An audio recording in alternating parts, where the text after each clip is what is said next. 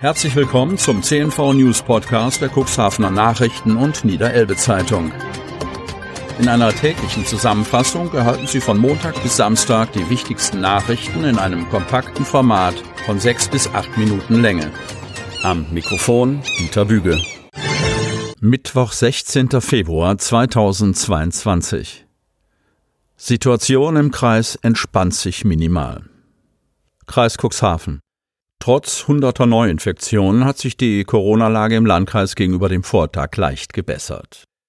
Während bis einschließlich des Wochenendes vier Infizierte auf der Intensivstation behandelt werden mussten, waren es nun noch drei. Zudem müssen nur noch zwei Patienten beatmet werden. Auf Seite der Neuinfektionszahlen gibt es hingegen keine nennenswerte Besserung. Am Dienstag hat der Landkreis 384 Neuinfektionen mit dem Coronavirus gemeldet. Diese verteilen sich wie folgt auf die Städte und Gemeinden. Cuxhaven 157, Landhadeln 77, Wurster Nordseeküste 41, Hemmoor 37, Geestland 22, Börde-Lamstedt 16, Hagen 15, Lockstedt und Beverstedt je 13, Schiffdorf 4. Aus der Statistik herausgerechnet werden elf Fälle, die nicht dem Landkreis Cuxhaven zuzurechnen sind. Die Sieben-Tage-Inzidenz sank leicht auf 1052,2, Vortag 1061,2. Wieder brennt es in der Wernerstraße. Cuxhaven. Diesen Einsatzort kannten die Einsatzkräfte bereits. Zum dritten Mal innerhalb weniger Tage musste die Cuxhavener Feuerwehr in die Wernerstraße im Cuxhavener Lehfeld ausrücken. Gegen Mitternacht ging ein Notruf aus der Wernerstraße bei der Feuerwehr ein. Anwohner meldeten einen Kellerbrand. Schon wieder. 50 Einsatzkräfte der Berufsfeuerwehr Cuxhaven und der Freiwilligen Feuerwehr Mitte, Roden und Döse rückten aus. Als die Brandbekämpfer das Mehrfamilienhaus im Lehfeld erreichen, haben bereits alle Bewohner das Gebäude über die Balkone, die mit den angrenzenden Gebäuden verbunden sind, verlassen. Dunkler Rauch zieht durch die Straße Richtung Grodner Chaussee.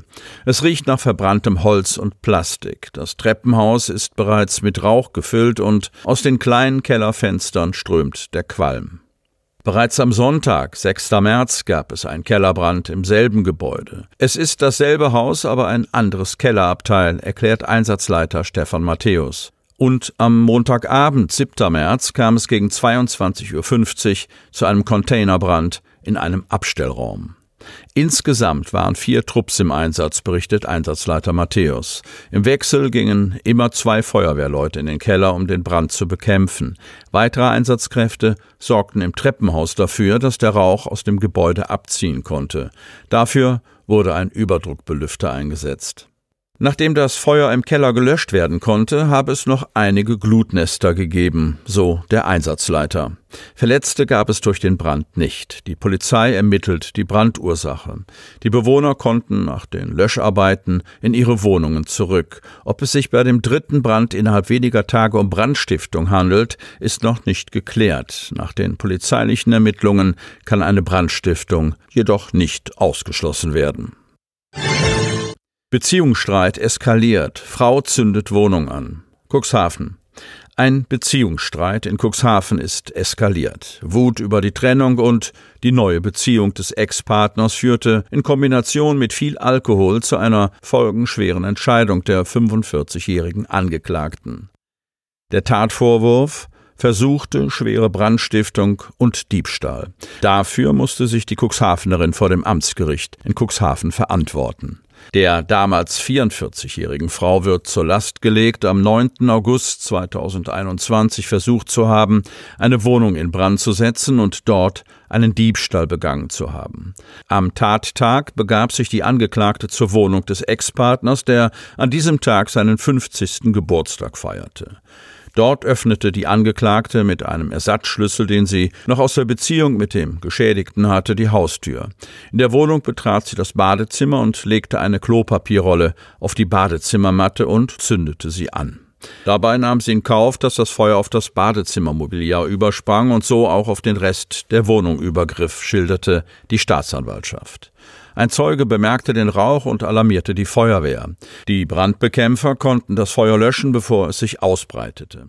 Als die Angeklagte die Wohnung verlassen wollte, steckte sie Bargeld, ein Mobiltelefon und eine Smartwatch ein, hieß es bei der Verlesung der Anklage durch den Staatsanwalt. Laut Richter soll die Frau, nachdem sie von der Polizei aufgegriffen wurde, bei einem Atemalkoholtest einen Wert von 3,8 Promille gehabt haben. Meiner Mandantin ist bewusst, was ihr vorgeworfen wird, erklärte der Verteidiger. Sie räumt die Taten ein, ergänzte der Anwalt. Am 50. Geburtstag ihres Ex-Partners seien die Emotionen hochgekocht und die Angeklagte soll in erheblicher Menge Whisky konsumiert haben, berichtete der Verteidiger. Strafmildernd wurde bewertet, dass die Cuxhavenerin geständig gewesen ist und sich in einer emotionalen Ausnahmesituation befand. Strafverschärfend wurden ihre Vorstrafen gewertet.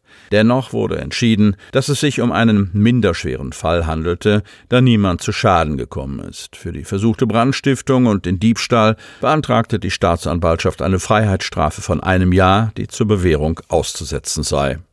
Der Richter sprach die Angeklagte für schuldig und schloss sich dem Vorschlag der Staatsanwaltschaft an.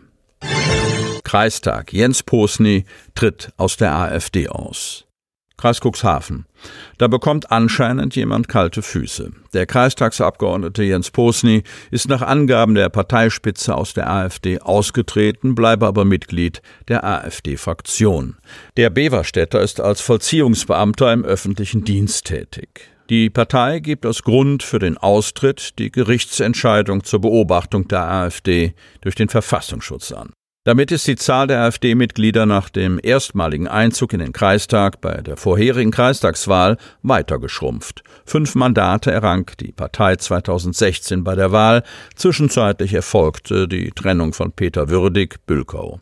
Bei der Kommunalwahl im vergangenen Jahr schafften nur noch drei AfD-Mitglieder den Sprung in den Kreistag. Und nun Jens Posny. Ihm gelang zwar 2021 als Parteimitglied auf dem AfD-Ticket erneut der Einzug in den Kreistag. Doch neben ihm schafften dies auch nur noch zwei weitere AfD-Mitglieder.